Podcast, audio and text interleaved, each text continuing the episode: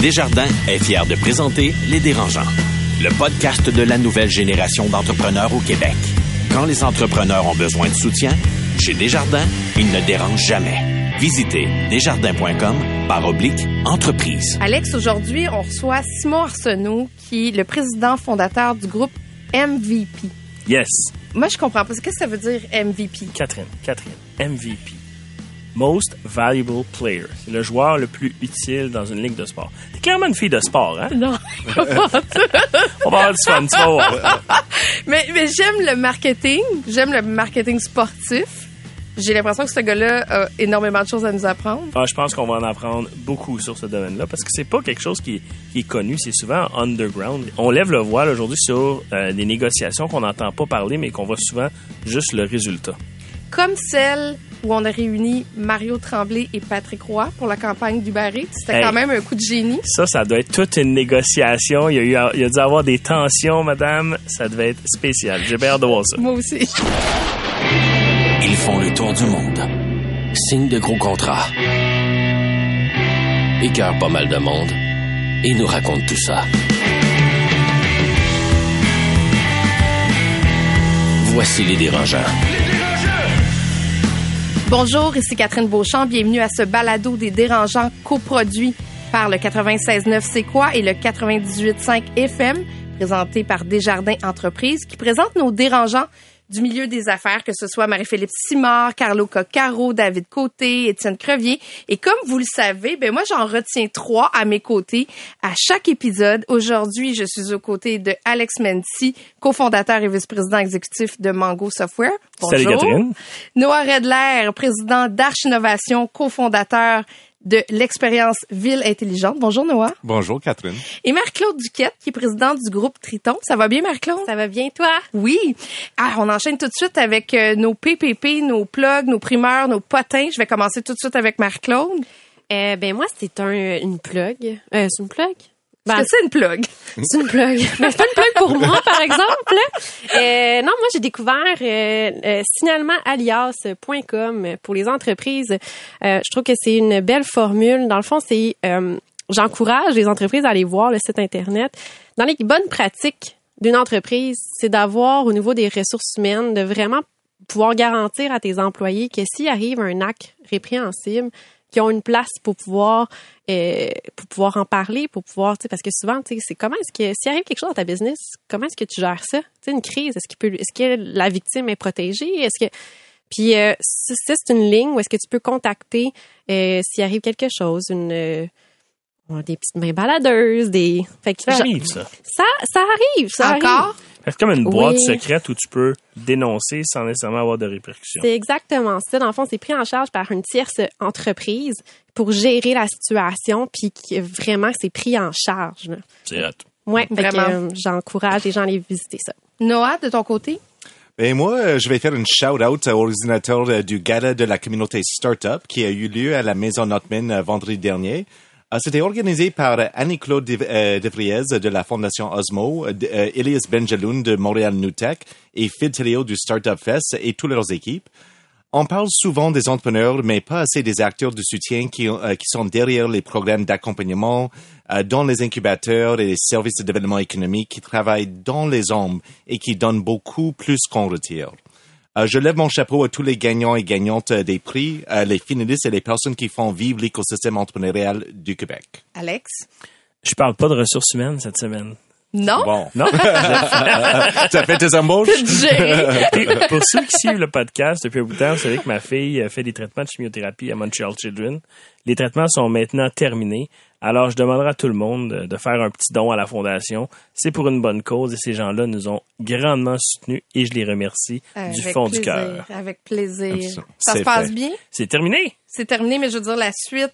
Donc, Ah. il y en aura plus pantoute du tout. Pour l'instant, il y en a plus. Ben, Ça va peut-être revenir, mais pour l'instant, gars, c'est terminé.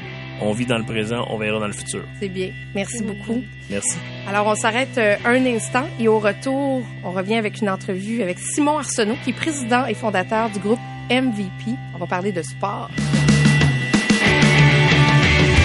Le podcast de la nouvelle génération d'entrepreneurs au Québec. Les dérangeants. Simon Arsenault a choisi de quitter son poste de gestionnaire chez Venco pour fonder sa propre agence, le groupe MVP, afin de représenter des entreprises, des marques et des athlètes. Voici un homme qui a choisi pleinement sa passion. Bonjour, Simon Arsenault. Explique-moi comment t'en es venu à choisir de fonder une agence aussi nichée que le groupe MVP. Ben, moi, j'avais, euh, premièrement, je suis un, grand, grand passionné de sport depuis mon, enfance. J'avais toujours rêvé de, travailler dans le sport professionnel. À une certaine époque, j'ai déjà rêvé de, jouer pour les Canadiens de Montréal. Euh, mais je me suis vite rendu compte que j'avais pas le talent. J'avais beau avoir le cœur et la volonté, euh, les, les, patins suivaient pas la tête et le cœur. Donc, euh, j'ai toujours eu cette fibre entrepreneur-là également depuis que je, suis tout jeune. j'avais À 8 ans, j'avais une compagnie de gazon, euh, de déneigement. J'ai toujours eu, euh, je dealais des cartes d'hockey à une certaine époque. Et j'ai fait des études en administration. J'ai fait mon petit parcours, mon petit bonhomme de chemin dans, dans l'entrepreneuriat parallèle à mes études. Puis, quand je suis arrivé à 25 ans, j'avais eu une entreprise en France lorsque j'avais fini mes études là-bas. et J'étais revenu, puis l'entreprise n'avait pas fonctionné comme on aurait souhaité. Et là, je me disais, bon, qu'est-ce que je fais? Est-ce que je me repars une entreprise from scratch, de zéro, ou est-ce que je vais me chercher de l'expérience sur le marché du travail et euh, question de, de, me développer une expertise pour éventuellement peut-être revenir comme entrepreneur? Mais en tant qu'entrepreneur, on est dévoué, on, se donne corps et âme, on travaille 24 heures sur 24 quand ça, nous tente. On est toujours on, on est toujours allumé. Fait que je me disais, il n'y a pas grand compagnie que je suis prête à aller me dévouer à 200% Mais la seule que je suis prête à faire comme si c'était la mienne, c'est les Canadiens de Montréal ou le groupe Spectacle Gillette parce que j'ai toujours été un passionné de sport puis d'entertainment. Donc finalement, en 2005-2006, j'ai réussi à avoir un emploi au retour du lockout dans la Ligue nationale euh, avec les Canadiens de Montréal. C'était un de mes premiers grands rêves que je réalisais. Euh, je pensais que j'allais faire ma carrière là-bas. Euh, j'ai travaillé pendant 11 ans pour le groupe CH, deux ans pour les Canadiens. Ensuite, j'ai travaillé pendant neuf ans comme directeur des événements sportifs chez Evenco. Et euh, c'était une job de rêve. J'ai adoré ça. Je me sentais privilégié à tous les jours d'avoir cet emploi-là. Mais à un certain moment, à ma onzième année, j'ai commencé à me questionner sur mon avenir. J'arrivais à 36 ans. Et c'est là que j'avais le souhait de redevenir un entrepreneur. Euh, au lieu d'être un entrepreneur, ce que je faisais chez Evenco. Puis voilà, finalement, j'ai eu l'idée de me partir en affaires et d'avoir cette vision-là d'aider les entreprises à connecter les athlètes, puisque j'avais connu plein d'athlètes à travers ma carrière chez Evenco. Simon, combien de fois as-tu vu le film Jerry Maguire? honnêtement, je ne l'ai pas vu souvent. Je pense que je ne l'ai jamais écouté au complet, mais on m'en parle souvent, puis j'ai vu des petits bouts. Euh, c'est sûr que c'est un, un, un, un, film qui peut être inspirant, mais euh, moi, j'ai mon propre parcours qui est un peu différent de Jerry Maguire. Alex? Euh, Simon, pour devenir agent dans la Ligue nationale, il faut que tu sois certifié par l'Association des joueurs. Comment ça se passe? Tu peux pas te lever dans ton salon un matin et dire, bon, ben moi, je vais devenir un agent de joueur. C'est quoi un peu le processus pour devenir un, agent, si on veut, autorisé ou certifié? Euh, ben, comme tu l'as dit, la majorité des agents certifiés sont des, avocats ou des juristes de formation, ce qui n'est pas le cas pour moi. Moi, euh, j'ai, une formation, j'ai fait du droit pendant deux ans. Euh, j'ai cherché un certificat. Ensuite, j'ai fait euh, un bac en, administration. Mais pour devenir un agent certifié, il faut généralement que tu sois un avocat. Et ce qui n'est pas le cas pour moi, je suis pas un agent certifié de la Ligue nationale. Je, représente, des joueurs, mais c'est en partenariat avec les agents. Comme par exemple Yesperi Kotkaniemi, j'avais un, deal avec son agent. Moi, je m'occupe du marketing. Fait moi, j'essaie d'aider euh, les entreprises à connecter les athlètes professionnels. Donc, tous les athlètes qui sont sur notre site web, on en a plus d'une soixantaine. Il y a beaucoup d'anciens athlètes puis des légendes du sport là-dedans aussi. Euh, mais je les représente au point de vue marketing, partenariat, des projets euh, et des présences dans des événements. Noah? Alors, travailles-tu plus pour les brands, pour les entreprises ou pour les athlètes? Alors, est-ce que les brands t'approchent pour dire, regarde, euh, j'ai un produit X, j'ai une bière et j'aimerais vraiment que tel joueur d'hockey a ça dans les mains quand il sort pour faire une entrevue et qu'il boit que ça quand il sort dans les clubs? Alors, c'est qui qui t'approche en premier? Euh, ben, généralement, c'est plutôt les brands et les entreprises qui nous approchent. C'est le modèle d'affaires que j'ai mis en place. Euh, dans le fond, c'est une, agence qui, que j'appelle hybride. Normalement, il y a des agences qui représentent les intérêts des athlètes exclusivement. Puis d'un autre côté, il y a des agences de marketing puis de publicité qui représentent les intérêts des marques. Moi, j'ai créé une agence hybride qui représente les intérêts des deux.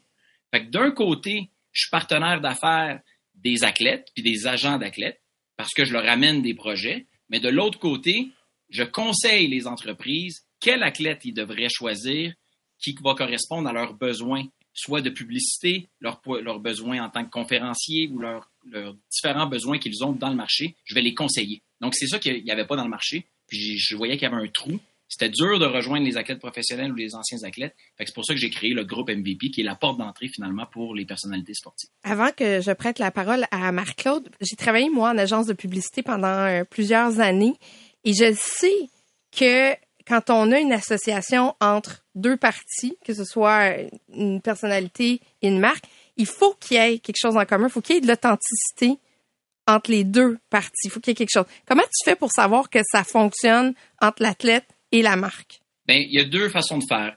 Euh, c'est sûr que on travaille plus au conseil des entreprises. Fait qu'on va analyser les valeurs de la marque, les valeurs de la direction de l'entreprise. C'est qui la clientèle cible qui, à qui ils veulent parler? c'est quoi l'émotion qu'ils veulent euh, euh, associer à leurs produits? quelle sorte de notoriété ils ont besoin?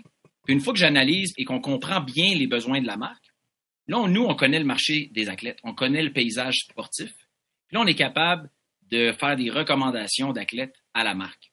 Ça, c'est une façon de faire. De l'autre côté, ceux qu'on représente, les soixantaines de personnalités sportives qu'on représente, mais j'ai pris des cafés avec chacun pour dire toi, à part être un joueur de hockey, ou part être un ancien euh, joueur des, Alouettes, ou un, ancien champion du monde, ou, euh, un ancien médaillé d'or, qu'est-ce que tu, fais les de semaine? Qu'est-ce que tu portes comme nom? C'est quoi ton parfum? Tu vas-tu à la chasse? Vas-tu à la pêche? Joues-tu à d'autres sports? Puis là, j'ai dressé une liste d'intérêts. Que je sais qu'est-ce qu'ils aiment en dehors de leur sport. Fait comme ça, quand il y a des marques qui nous approchent, mais là, je suis capable de tout de suite faire le lien. Ou, dans certains cas, on approche des marques puis on dit Hey, savais-tu que tel athlète, euh, il porte, euh, il porte ton parfum? Ou il porte euh, tes vêtements? Puis on crée des liens de cette façon-là. Mais tu l'as dit, Catherine, c'est très important qu'il y ait une authenticité, puis il faut que ça soit, faut que les, les valeurs de un reflètent les valeurs de l'autre. Marc-Claude, je sais que tu brûlais d'envie de poser une question. Mais les athlètes que tu représentes, dans le fond, sont en soi une micro-entreprise. Ils sont eux-mêmes une entreprise qui font affaire finalement avec d'autres entreprises. Est-ce que au niveau du marketing, tu travailles aussi avec eux leur brand personnel, leur développer avec eux? Qu'est-ce qu'ils sont, comment est-ce qu'ils sont perçus? Est-ce que ça c'est quelque chose que tu travailles avec eux? Ça va être une des prochaines étapes de, de nos services qu'on va offrir aux athlètes. Parce que pour l'instant, on est tellement occupé à juste répondre à la demande des entreprises qui veulent s'associer aux athlètes euh, qu'on n'a pas vraiment développé ce côté-là de dire, bon, qu'est-ce que tu veux devenir euh, comme image de marque en tant qu'athlète? Mais moi, je reviens tout le temps avec le concept d'équipe. Euh, la majorité des athlètes que je représente proviennent de sports d'équipe, à part les boxeurs ou ceux des sports de combat, certains sports olympiques également. Mais dans un concept de sport d'équipe, moi, je suis plus ou moins en faveur de recommander à un athlète de dire on va te développer ton brand personnel parce qu'il faut toujours garder le juste équilibre. Puis, tu sais, la, la fameuse expression, il n'y a personne plus gros que l'équipe. Mais ça, pour moi, c'est important. Puis je voudrais pas qu'un joueur soit perçu euh, comme étant plus gros que son équipe à cause qu'il développe son brand personnel. Noah? Alors, si on prend un exemple comme Piquet Subban, était un excellent joueur de hockey, mais ce, n'est pas Wayne Gretzky, on s'entend. Mais il, était partout. On connaissait c'est qui Piquet Subban avec son travail philanthropique, euh, des différentes organisations, son implication dans la communauté. Alors, qu'est-ce qui attire les brands le plus? Moi, je pense que ce qui attire les brands le plus, je pense que ça part absolument des performances euh, dans leur sport. Il faut qu'ils soient euh, en haut de la moyenne.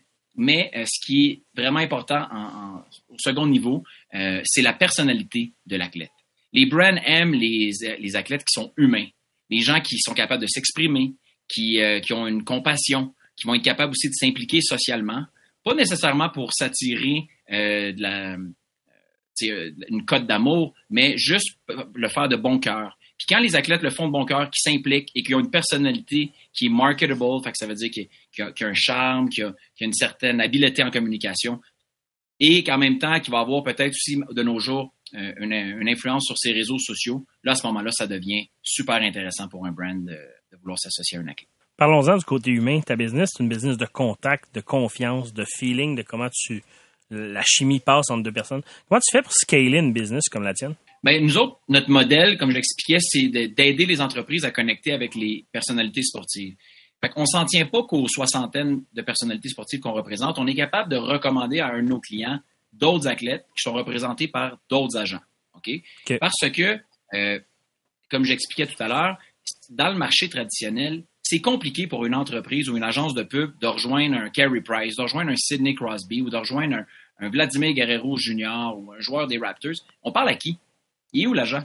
Il n'est pas à Montréal. Il est à LA, il est à New York, il parle anglais. Il ne connaît pas les entreprises locales. C'est compliqué. Euh, le lien de confiance n'est pas établi. Donc, quand il nous contacte, nous, le groupe MVP, nous, on est un peu comme le Expedia pour les hôtels. On veut un hôtel, ou c'est la fameuse pub, un hôtel Trivago, mais nous, c'est un athlète groupe MVP. On nous contacte. la façon de la scaler, c'est de continuer à promouvoir le groupe MVP, notre brand à nous, et continuer à, lancer notre message en disant aux entreprises, c'est facile aujourd'hui de rejoindre un athlète professionnel ou une légende du sport, parce que si vous nous contactez, en dedans de 24 heures, 48 heures, on vous amène l'athlète de votre choix, puis on crée de la magie avec ça. Puis on peut leur, leur faire faire des choses que vous pensez qu'ils ne ferions jamais. Genre asseoir Mario Tremblay et Patrick Roy ensemble. Exactement, ça a été tout un... ça, ça a dû prendre des négociations solides. Écoute, ça a été un super projet. Euh, l'idée provient de l'agence Mosaïque. Euh, nous, on travaille beaucoup avec les agences de pub. Souvent, le côté créatif provient des agences qui ont, des cerveaux de, de création incroyables. Et euh, dans le fond, dans l'histoire de Uber Eats, c'est qu'eux, il y avait déjà un concept à l'international de faire des publicités avec des célébrités culturelles ou sportives dans tous les marchés, mais des célébrités qui avaient une rivalité entre les deux, qui avaient une dualité, qui ne doivent pas se retrouver ensemble. Et quand ils sont arrivés ici pour l'adaptation au marché québécois avec leur agence Mosaïque, puis c'est aussi leur agence canadienne et américaine Special Group, mais là, ils se sont dit qui au Québec, qui est célèbre, qui est connu, qui ont peut-être une chicane pas réglée ou qu'ils ont, ils devraient pas se retrouver ensemble, mais il y a, quelqu'un autour de la table qui a eu le flash de réunir Patrick Roy et Mario Tremblay. Puis quand ils nous ont appelés, ils savaient que nous, on, donne l'accès aux icônes du sport.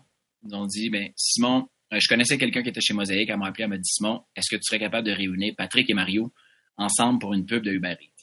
Et sur le coup, j'ai dit, ben oui, c'est sûr, il n'y a pas de problème. C'est ce qu'on fait. c'est ce qu'on fait, amener des athlètes, des légendes ensemble, mais, à faire des projets. Mais quand j'ai raccroché la ligne, là, j'ai eu le flash. Oh, tabarouette, c'est vrai, ils sont en chicane, eux autres. Oups! 26 ans.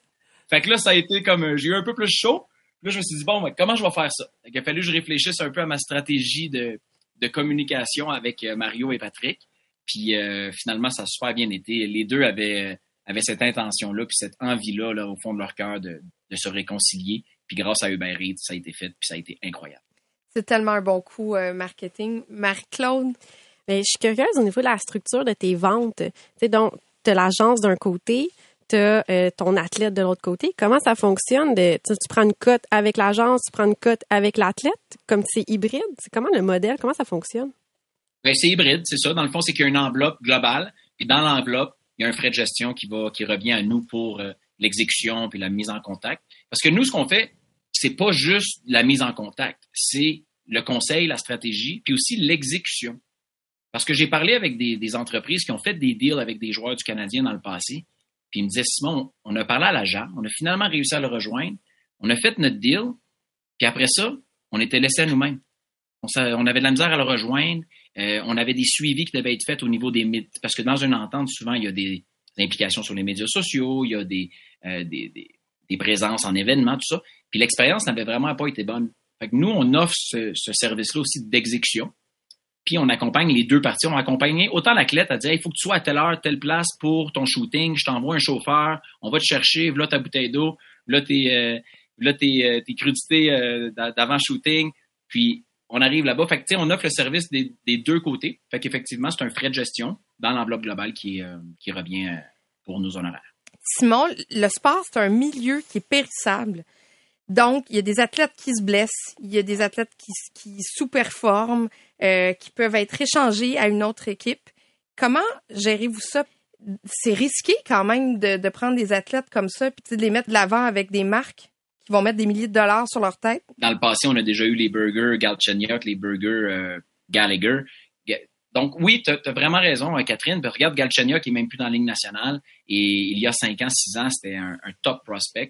Mais c'est sûr que quand une marque s'associe à un individu, oui, il y a toujours un facteur de risque. C'est normal, c'est des humains. Euh, on, personne n'est à l'abri de, je veux dire, peut-être d'une gaffe ou une erreur, ou ça arrive à tout le monde. Mais ce qui est important de faire, c'est d'évaluer ce risque-là.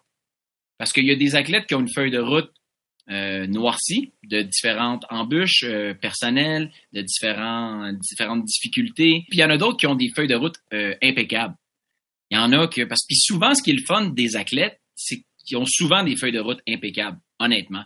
Puis ça, ça fait partie de nos valeurs à nous. Parce que moi, j'ai toujours cru que les athlètes, c'est des modèles dans la société, des modèles de bonne valeur, de discipline, de persévérance, d'esprit d'équipe, de leadership, de résilience, etc. Donc, généralement, quand un, brand s'associe à un, athlète, il s'associe aux bonnes valeurs. Fait que oui, il peut avoir des moments plus difficiles sur, dans le sport, sur glace ou dans, le cours de leurs activités euh, sportives, mais généralement, euh, ce sont des gens qui, euh, qui sont très forts et qui reviennent souvent en force. Fait que le risque est plus faible, je trouve, pour des entreprises qui veulent s'associer avec des athlètes que d'autres types de personnalités, mettons des euh, personnalités euh, rock and roll, euh, qui c'est peut-être moins le cas aujourd'hui, mais dans le temps, sais donc on a déjà vu des cas aussi dans le sport. Hein, c'est pas tous des enfants de cœur, mais moi j'essaie de m'associer seulement à ceux qui sont des modèles pour les jeunes puis des modèles dans la société en général. Noah? Alors, est-ce que le but, c'est de vraiment transformer chaque athlète en influenceur? Est-ce que c'est ça l'objectif final de tout ça? Like, de vraiment transformer chaque athlète dans un produit? Euh, pour moi, non, c'est pas l'objectif. Parce que, euh, premièrement, les athlètes, comme on disait, pour qu'il y ait une bonne valeur marketing, ils doivent performer dans leur sport. Et plus ils vont être, c'est ma vision à moi, mais plus ils sont actifs sur les médias sociaux, plus ils créent du contenu, plus ils deviennent des, créateurs de contenu, ben, il y a peut-être plus de risques qu'ils se déconcentrent et qu'ils défocusent de leur sport. Donc, euh, si ça se fait de façon organique, parce que l'athlète est tellement populaire, tellement fort, tu sais, on regarde des, des, gars comme Carey Price ou euh, Jonathan Drouin qui sont des super athlètes, mais qui sont pas des créateurs de contenu. Ils ont quand même des dizaines et des dizaines de milliers de followers parce que les gens veulent voir ce qu'ils font, même s'ils créent pas beaucoup de contenu, même s'ils font un post à tous les trois mois, ben les milliers de fans veulent le voir ce post-là. Donc moi, euh, je pense que je fais toujours attention. Je veux jamais déconcentrer un athlète de son sport pour du marketing. Ça devient toujours secondaire. Euh, donc, euh, c'est, je, je me sers pas des athlètes pour essayer de vendre des produits sur leur réseau. Parce que ça, il y a des influenceurs qui sont bons pour faire ça. Des vrais influenceurs, purs et durs, qui sont connus dans l'environnement d'Instagram et de Snapchat et de TikTok. Et qui, réussissent à vendre à leur communauté. Ils ont une influence directe au niveau commercial pour de la vente directe. Les athlètes, c'est moins de la vente directe, c'est beaucoup plus de la notoriété. Quand la marque associe son logo à un athlète, mais c'est pas les ventes directes sur son réseau qu'il faut calculer, c'est le souvenir puis l'association que les consommateurs vont faire de voir l'athlète associé à ce produit-là. C'est plus ça l'approche que j'ai. Et euh, souvent, je dis aux entreprises, euh, un influenceur peut réduire sur Instagram, si tu le croises dans la rue, le grand public ne le reconnaîtra probablement pas. Mais l'athlète, lui, en plus d'être reconnu et d'avoir des milliers de followers sur ses réseaux, mais ben, il a une double valeur parce qu'en dehors des réseaux sociaux, évidemment, c'est là où il est connu le plus. C'est à quel moment tu t'es dit, le groupe MVP, là, ça va fonctionner? C'est quoi le coup là, que tu as fait, le, turning point où tu t'es dit, là, ouais, c'est bon, on a une formule qui est gagnante, là, on va faire du cash avec ça? Ben, euh, à la base, euh, à la base, moi, je me disais pas, je vais faire du cash. Moi, à la base, je me disais, c'est drôle à dire, mais tu sais, je proviens d'un environnement où toute ma vie, mon père, il était un directeur d'école, il a fait sa carrière en éducation, puis il nous a toujours dit, parce que j'ai deux frères, il m'a toujours dit, les gars, c'est important d'avoir une conscience sociale dans la vie. cette fameuse phrase-là d'avoir une conscience sociale, après mes 11 ans chez Evenco, en tant que directeur des sports, quand j'avais eu la chance de connaître les Guy Lafleur, puis les, Alexandre Bilodeau, puis les Joanie Rochette, puis des joueurs du Canadien, puis des anciens Canadiens, Carbonneau, Yvan Cournoyer, puis Lucien Bouté, Brunet Suré, je me suis dit, ces gens-là, là, ben, ils ont le pouvoir d'influencer notre société positivement. Puis on vit dans un monde de médias, quand on regarde le journal à tous les jours, puis qu'on ouvre la télé, où on est, euh, on est vraiment euh, exposé à de la nouvelle négative, puis du scandale, puis tout, le temps, des problèmes. Mais une fois de temps en temps, tu vois une nouvelle positive qui ça une, puis qui prend le, grand titre, puis 90% du temps, cette nouvelle positive-là, elle est de nature sportive. Ça, ça a été ma philosophie. Je me suis dit, je veux qu'il y en ait plus de ça. C'est qui qui est derrière ces nouvelles positives-là? Ce sont les athlètes eux-mêmes, les humains derrière les athlètes c'est eux qui ont ce pouvoir-là. Puis moi, je, connais le trois quarts des grands athlètes québécois. Fait que pourquoi je partirais pas une entreprise qui faciliterait l'accès à ces grandes légendes-là, puis ces grands athlètes-là, puis en même temps, on va peut-être avoir un impact positif dans la société. Après, je me suis dit, c'est quoi mon modèle d'affaires? OK, le modèle d'affaires, c'est que je vais dire aux entreprises, ben, venez nous voir, on va vous aider, on va amener de la business aux athlètes, puis nous, on va générer des, des frais de gestion à travers ça. Mais quand j'ai quitté mon poste de directeur chez Evenco, j'étais bien payé, j'avais des avantages, j'étais associé à une grosse entreprise, puis je me suis dit, moi, je veux essayer de faire mon chemin, je veux écouter ma voix intérieure que je viens de vous expliquer. Puis le pire qui va m'arriver, c'est que je vais trouver zéro contrat. Je vais avoir zéro client d'entreprise. Puis dans un an, ben je vais avoir, ça va m'avoir coûté X montant à vivre. Est-ce que je suis prêt à prendre ce risque-là? De ne pas avoir de revenus pendant un an puis de vivre sur mes économies? Je me suis dit, oui, je suis prêt à le vivre, ce risque-là. Fait que let's go, on se lance. Puis je suis parti avec ça. Puis depuis ce temps-là, ben, j'ai réussi à gagner ma vie avec ça depuis cinq ans. C'est qui le premier qui t'a donné ta chance? Euh, le premier deal, wow, ça a été tellement le fun. Euh, au niveau des, euh, je, vais, je, vais, dire au niveau des athlètes. Quand j'ai quitté Evenco, j'ai appelé toutes les personnalités sportives que je connaissais. Là, je leur ai dit, j'ai appelé Guy Lafleur, puis j'ai appelé ceux que j'ai nommés tout à l'heure. Puis je leur ai dit, vous êtes des modèles, vous êtes des héros, vous êtes mes idoles, vous avez les, bonnes valeurs. Moi, c'est ce qui m'a influencé dans la vie. C'est le sport, c'est les athlètes. Pas juste parce que c'est beau de voir un but top corner. Là. Ça m'a influencé parce que je sais que pour se rendre là, il y a eu des sacrifices, puis il y a eu de la discipline, puis il y a eu tout ça. Fait que pour moi, c'est ça m'a toujours influencé, puis ça m'influence encore à devenir meilleur dans, dans, en tant qu'humain, puis en tant qu'entrepreneur, puis dans toutes les sphères de ma vie. Fait que quand je les ai tous appelés pour leur dire, moi, je me passe ce brand-là, je vais vous promouvoir, je vais vous donner accès facilement à, à ce que les gens puissent vous rejoindre. Est-ce que tu embarques dans l'aventure? Ils m'ont tous dit oui. Il y en a juste un qui, qui m'a qui, qui, a, qui a pas embarqué. Puis il m'a dit quand même, tu m'appelleras si tu as de quoi, mais il était déjà trop occupé. Donc ça, je suis parti avec ça. Le jour 1, 40 athlètes de confirmés. J'ai fait une conférence de presse. Puis il y avait 22 personnalités sportives sur scène avec moi cette journée-là. J'avais fait un tapis rouge, puis j'avais investi de l'argent, j'ai bâti un site web. J'ai gratté dans mon, j'ai cassé mon petit cochon, puis il dit let's go, je me lance. Et pour répondre à ta question au niveau de mon premier client, écoute, c'est pas n'importe lequel, c'est Budweiser. Not bad. Ce qui est arrivé, c'est que Budweiser, ils ont appelé euh, un, un, ancien collègue au Centre Bell qui est dans les ventes corporatives, puis ils ont dit on a l'intention de souligner les anciens expos. On veut rendre hommage aux légendes des expos, puis on veut rejoindre des Tim Raines, des Vladimir Guerrero, des Moises Alou, des Larry Walker de ce monde. Comment on fait ça? Puis un des gars qui était qui travaille pour le Canadien, il dit ben là, appelle mon ancien collègue Simon, il vient de se partir une compagnie, c'est ça qu'il fait dans la vie, aider les marques à, rejoindre, à rejoindre les personnalités sportives. Alors, j'ai reçu un appel de, de Budweiser direct, le brand manager de Toronto, il email, on s'appelle, puis il me dit ben voici ce qu'on veut faire, es-tu capable? Je dis ben, ben oui, c'est ça qu'on fait dans la vie. Puis finalement, écoute, j'ai réussi à convaincre euh, puis à amener dans le projet les trois légendes que j'ai nommées Tim Raines, Vladimir Guerrero et Moïse Salou. Puis six mois après, on avait des canettes Budweiser partout au Québec dans, dans les frigidaires des dépanneurs du coin. Fait que ça a été euh, ça a été un, un, beau début. Ça, c'est très, wow. très hot. Wow. Marc-Claude? Oui, bien, je, je vais revenir sur ce que tu disais tantôt. J'ai trouvé ça super beau, de ta vision sur euh, la, ta raison d'être, finalement, tes valeurs, puis pourquoi tu le fais, puis avoir une entreprise qui est, que c'est au-delà de faire de l'argent, c'est de dire comment est-ce que je peux influencer positivement ma collectivité, les gens, les jeunes. Ça fait du bien entendre. C'est quoi le next pour toi? C'est quoi qu'on peut souhaiter à MVP dans le futur? moi, je suis un gars de passion, puis je suis un gars de valeur. Puis c'est pour ça que toute ma vie, j'ai eu l'impression que je travaille pas vraiment. Parce que c'est un lifestyle, ma carrière. Puis quand je produisais des événements chez Venco, c'était une passion, j'étais dévoué, euh, j'aimais ce que je fais, j'étais dans mon, dans mon milieu. Aujourd'hui, c'est la même chose. Je suis beaucoup animé par les valeurs.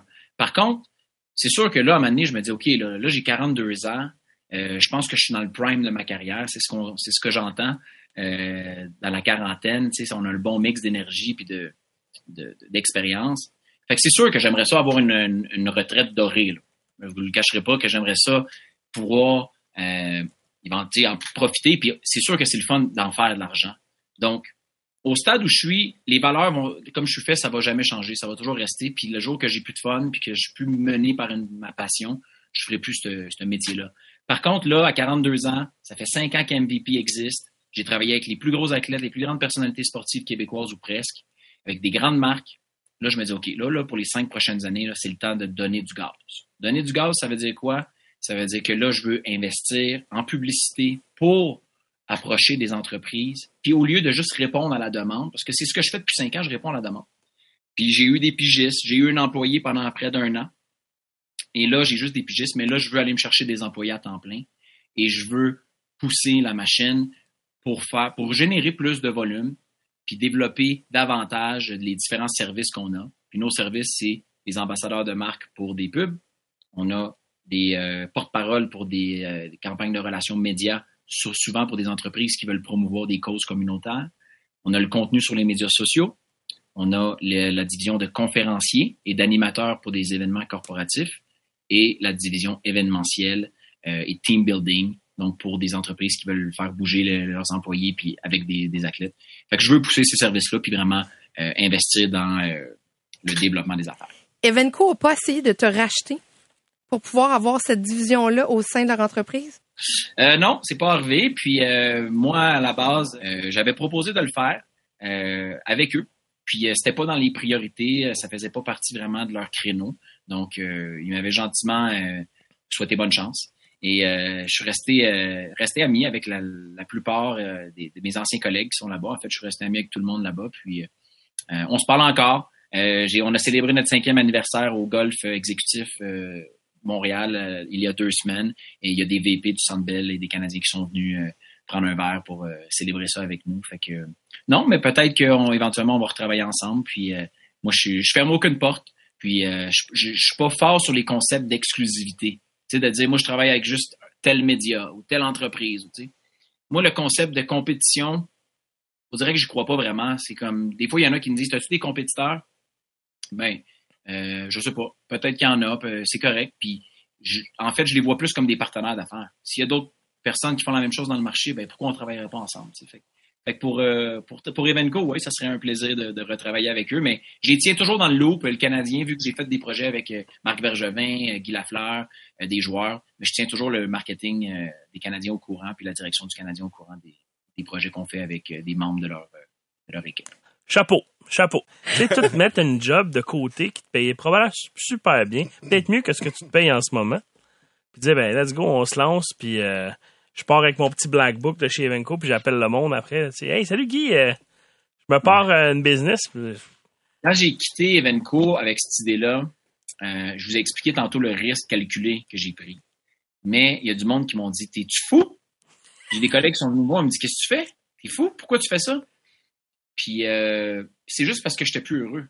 J'étais plus heureux. Puis quand t'es dans une organisation, ben il y a un plafond au-dessus de ta tête, mais tu as une sécurité. La sécurité, c'est le fun. Le plafond, c'est pas le fun. Puis là, aujourd'hui, je n'ai pas de plafond. Il faut être tolérant au risque. Il faut être, faut être confiant.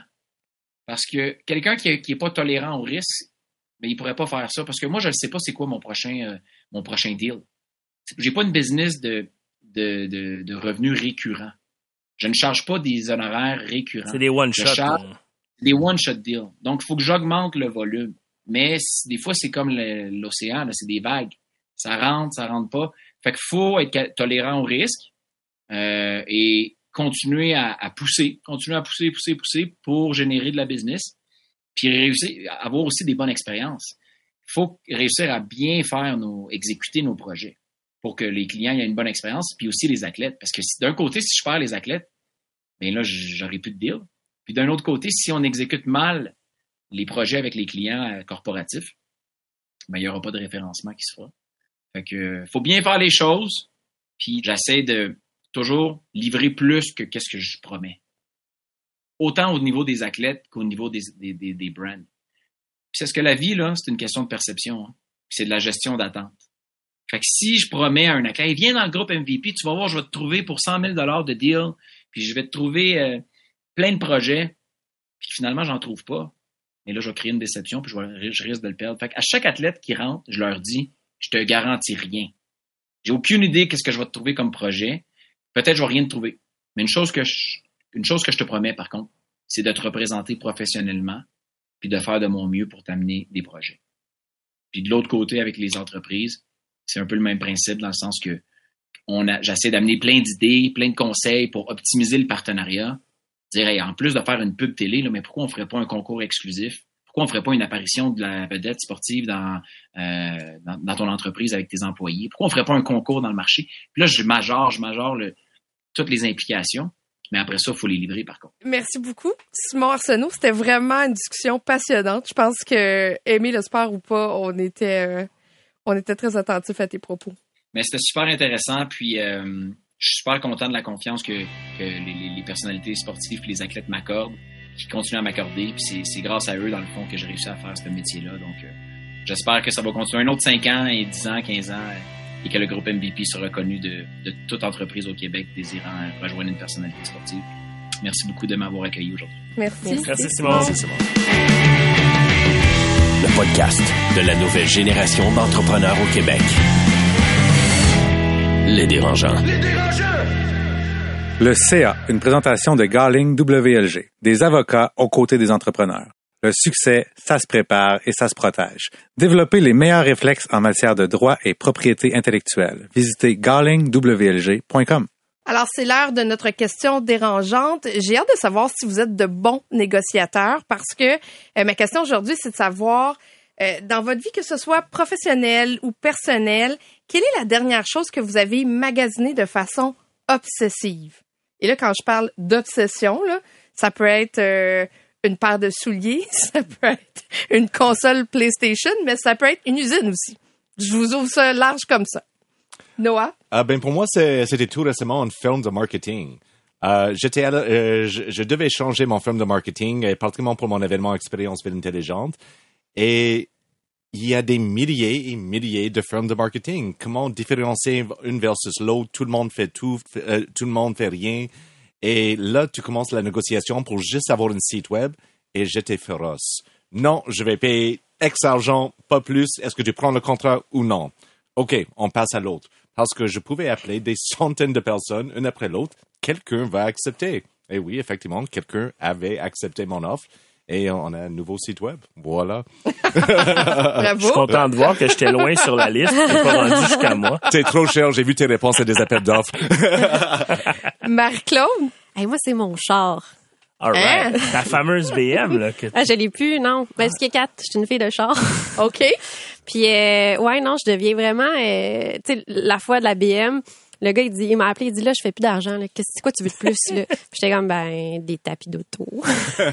Pour vrai, tu sais, parce que j'arrive là, puis j'ai tout le temps la sensation, mais, tu sais, la fille qui arrive, puis elle connaît pas grand-chose, puis fait que non, hey, je négocie mon char, puis tu sais, comme dernièrement, là, c'est rendu que c'est à peine si je les emmenais pas aux petites créances, là, parce que Parce qu'il te donnait pas le j'ai prix que tu vraiment voulais. mon contrat en ce moment, c'est Marie-Philippe qui l'a, puis elle l'a tout relu, puis euh, non, non, je dis, puis j'allais rechercher un autre 750 pièces. Oui, fait que mon char. Alex? Écoute, moi, je suis un passionné de photos. Puis, il y a une place à Montréal que je nommerai pas parce que je les aime de- du fond du cœur. Je fais du trade d'équipement parce que c'est l'équipement qui vaut cher. Puis, des fois, ça ça me tente pas de toujours dépenser. Puis, quand je trade, ben, tu sais, nécessairement, ils me voient venir avec. euh, je pense qu'au fil du temps, ils savent que je négocie. Qu'ils me font tout le temps des offres low ball sur mon équipement. Puis là, j'aime ça. J'ai c'est 5, 6 courriels, j'appelle. Puis là, je fais mon indépendant. Mais tu sais, au fond de moi, là, je veux vraiment faire le trade. Puis souvent, j'aurais peut-être même accepté la première offre, mais je, je négocie juste par plaisir. Tu sais. Fait que, ouais, ça, c'est mon fun parce que j'ai pas la tâche sentimentale. Tu sais, ça marche, ça marche, ça marche pas, ça marche pas. Quand tu veux vraiment que quelque chose se passe, c'est là que t'es le moins bon négociateur parce que t'es comme, ah, fuck it, je vais le faire. Tu sais. Ben, moi, je suis une grande acheteuse sur Marketplace. Ah, ok. Ah, you're one of those. Ben, en fait, je, je suis- je suis- je suis même une plus grande vendeuse qu'acheteuse. Et moi, je tiens mon bout quand je vends. Je suis à peu près euh, comme toi. Et euh, moi, ça me dérange pas. Je mets mes lignes à l'eau et là, j'attends. Et euh, je me suis fait faire des offres dérisoires. Ah, je me suis, j'ai, il y a des gens qui ont essayé de m'arnaquer aussi. Et euh, j'ai tenu mon bout. Puis finalement, je suis très, très contente de tout ce que j'ai vendu, tout ce qui est sorti de ma maison, j'ai pu me débarrasser avec une vraie euh, valeur. Qui est Ben, C'est bon, ça. Ouais. Mais souvent, les gens, tu vends quelque chose 100 pièces puis ils t'offrent 4 pièces. Mais je comprends pas pourquoi, c'est déjà à bon prix. Puis là, les gens, comme, ils ont juste besoin de dire qu'ils ah, ont sauvé 5 piastres. Puis je suis comme, Je l'ai eu, 5 achète-le, là, comme. Mais tu sais, j'ai vendu mon divan pendant la pandémie et j'ai aidé le monsieur à mettre le divan dans son truck. Et tout de suite, euh, à peu près que tout est mis, il dit ah non, je veux euh, vous payer 20 dollars de moins. It's like, euh, non. It's like, OK, prends ton divan. Au revoir. It's like, OK, donne-moi le 20 dollars du moins. Au revoir. Il t'a eu. oh mon Dieu. Ben, merci beaucoup. Alors, euh, on enchaîne avec euh, l'ECA. Est-ce que vous êtes du type autruche ou entrepreneur? Parce que quand on parle de devenir entrepreneur, euh, souvent, on, on sous-estime ce que ça demande. Hein. Et parfois, quand on est devant les réalités, c'est-à-dire euh, de faire la comptabilité de son entreprise, qui est pas toujours le fun, euh, de peut-être régler des cas avec des employés à l'interne, c'est peut-être pas tant le fun. Est-ce que vous allez vous mettre la tête dans le sable? Et si oui ou non, quels conseils vous aimeriez donner aux gens qui nous écoutent, aux entrepreneurs qui, qui peut-être des fois n'aiment pas trop certaines responsabilités qui viennent avec le grand rêve? Marie-Claude? Mais clairement, tu peux pas être bon dans tout. Là. Moi, j'aime toujours dire que je suis un peu bonne dans tout puis excellente dans rien. Mais il y a clairement des choses que je regarde, c'est du coin l'œil, puis là, c'est là, ça m'attend dans le coin. Là. Puis là, je suis comme, oh, un jour, il va falloir que je m'en occupe.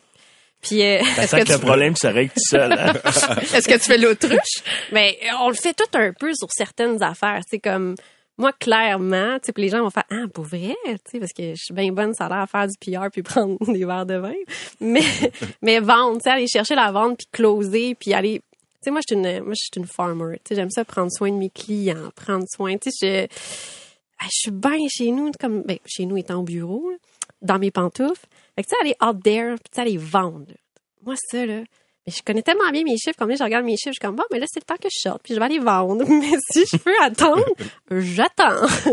Moi, je te dirais que c'est pas mal ça. Toi, Alex, euh, Écoute, moi, j'ai, j'ai, au début de ma business, j'ai souvent fait l'autruche avec mon compte de banque. tu sais, quand, Oh! ça, quand ça va pas super bien, là, Du gros déni? tu fais juste pas te loguer sur le site de la banque. Ça va, c'est bon. Ah, tu vois, moi, je le regarde à tous les jours. ah, moi, j'ai longtemps fait le déni quand ça allait pas bien, là, genre, tout est beau.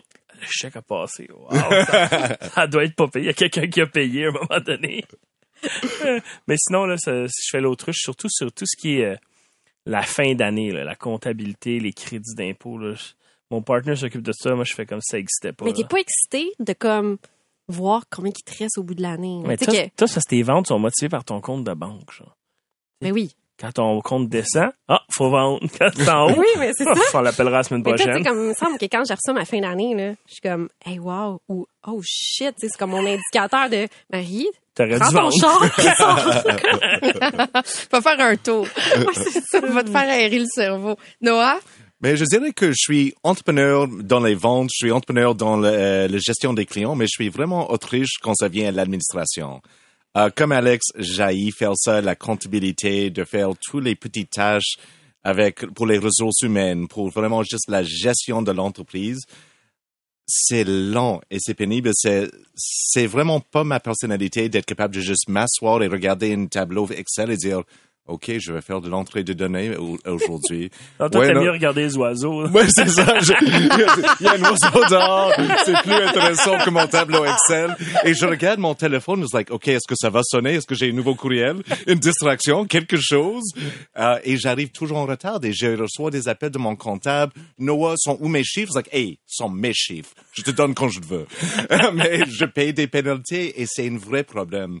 Alors, je fallait vraiment réserver des heures, des blocs de temps dans mon agenda et dire, regarde, à chaque dernier vendredi de chaque mois, je vais mettre là-dedans et je mets rien d'autre dans mon agenda, je, je dois le faire. Et même avec ça, je trouve des façons à ignorer mes responsabilités. Là, on embauche euh, une adjointe administrative qui va prendre tout ça en main pour moi et je suis tellement excité. Mais je pense à la tâche de former cette personne pour faire tout ça. Et même ça, je mets mon tête dans le sable parce que je veux juste que ça se fait. Ah, mais non. Quand t'es rendu, tu payes tellement de pénalités que ça justifie un salaire. Ouais, c'est ça. Mais non, mais c'est ça, moi, je travaille pour aller chercher mon 2 de net du jour. Puis après, c'est comme peut-être que je pourrais payer de telle manière, fait que je vais en chercher plus. Puis là, je, tu sais, ouais, non, c'est ça, tu vois, je m'emballe en t'en parlant. Et, et- et ce serait quoi votre meilleur conseil à des entrepreneurs qui nous écoutent présentement? Oh God. Ben, je pense que ça revient toujours à, à bien s'entourer, là. Tu sais, je pense que Ouais. c'est- la clé, tu sais, je veux dire. Si Noah, il dit, Hein, ça me fait vomir, euh, ça, mais comme, trouve quelqu'un pour le faire, tu sais, puis, euh, Ben, moi, ma réponse, ça va être. euh, tu sais, une autruche, elle se met pas vraiment la tête dans le sable, elle la met juste sur le dessus, puis elle continue à regarder. Ben, moi, il n'y a jamais un petit, tu sais, un petit stock que tu veux pas t'occuper, là. Ils ont jamais vraiment disparu. Faut tout le temps que tu t'en occupes à un moment donné, puis ils sont juste plus gros. Fait que Ouais, ça donne pas Ouais, ça, c'est le genre de choses que je fais dans Noël puis le jour de l'an. j'ai dit à la gang, genre, Ah, moi, je vais rentrer au bureau en Noël, le jour de l'an, régler ça, là, parce que clairement, on va jamais s'en occuper. Là, sur Slack, ils sont comme Ah, pas de vie. Non, mais souvent, tu règles la majorité de, de tes trucs pendant ce temps-là parce que t'as personne pour te déranger. Ouais. C'est calme au Ouais. bureau. Puis souvent, t'as pas le choix. là. Non, puis quand tu mur. euh, le 4 janvier, là, t'es bien, là. Tu pars sur des bonnes bases pour Oui. repousser plus d'autres choses. Ouais, mais tu sais, puis j'aimerais ça être un peu plus comme Noah, où est-ce que tu sais des fois, tu sais, ça, j'ai plein d'idées, puis comme j'ai envie de faire plein de trucs, puis tout ça. Puis là après ça, on met ça en place. Là, on commence, puis je tombe dans les opérations. Puis c'est pas bon quand t'es entrepreneur. Là, t'es entrepreneur, t'es supposé être au-dessus du lot. Puis mais j'ai tellement été, tu sais, moi j'ai racheté l'entreprise familiale, fait que j'ai commencé en bas. Fait que tu sais, moi je suis à l'aise dans ces opérations là. Puis c'est là que j'amène vraiment ma valeur aussi et que ça roule bien. Puis des, fois- des fois, je sors, puis longtemps, j'ai sorti. C'est comme ça été capable tu sais, de, de de voyager, puis de faire plein de trucs. Puis là, tu sais, depuis la pandémie, là, je suis retombée dedans, là, bien solide, puis euh, c'est difficile. C'est ça, c'est que pour moi, je suis juste plus performant quand j'ai trop à faire. Know, quand je suis dans le stress, quand je suis dans le jeu de, de l'action, quand j'ai 5000 projets, je suis à, je suis à mon 100%. Quand j'ai rien à faire, ben, de trouver la motivation et de juste être capable de se lever le matin, c'est like, OK, ben, je dois juste régler les affaires euh, opérationnelles ou euh, travailler sur la structure de l'entreprise. Mais derrière ma tête, c'est like, OK, est-ce qu'il va y avoir une entreprise dans deux ans? si j'ai rien à faire. L'oiseau revient. L'oiseau revient. OK, écureuil, super. Non, mais quand c'est trop vague, là, c'est, c'est dur. T'as pas de deadline, là, ça, c'est les, Ah, ça, c'est les pires. C'est l'enfer. C'est clair. Les délais, là, quand il n'y a pas de, Y a pas de délai, quand là. on n'est pas acculé au pied du mur, c'est presque impossible de faire Ouais, quelque moi, si un chose. client dit, euh, c'est pas pressé quand ça t'adonnera, là. Non, tu vas avoir ça l'année prochaine. Ouais, mais, moi, c'est après ça, puis je performe là-dessus. Là. Je sais pas pour vous, là, mais mettons, je suis comme, oh, je m'en suis pas occupée. Oh, hey, moi, ça va être fait, ça va être bien fait. C'est là les cernes qui poussent entre les yeux. Oh, il est 4 heures du matin, je fais encore du Excel. Nice! Ah ben merci, c'était intéressant de vous entendre et euh, c'est déjà la fin de notre épisode des dérangeants. Merci d'avoir été avec nous, merci de nous avoir écoutés. Je veux remercier aussi notre invité Simon Arsenault, président et fondateur du groupe MVP, maintenant que je sais ce que veut dire MVP. Alex Mency, merci, Merci, d'avoir été avec nous. Marc-Claude Duquette, merci. Noah Redler, merci beaucoup. Et merci et bonne fin de l'année. oui, oui, c'est vrai, c'est la fin de l'année, c'est vrai.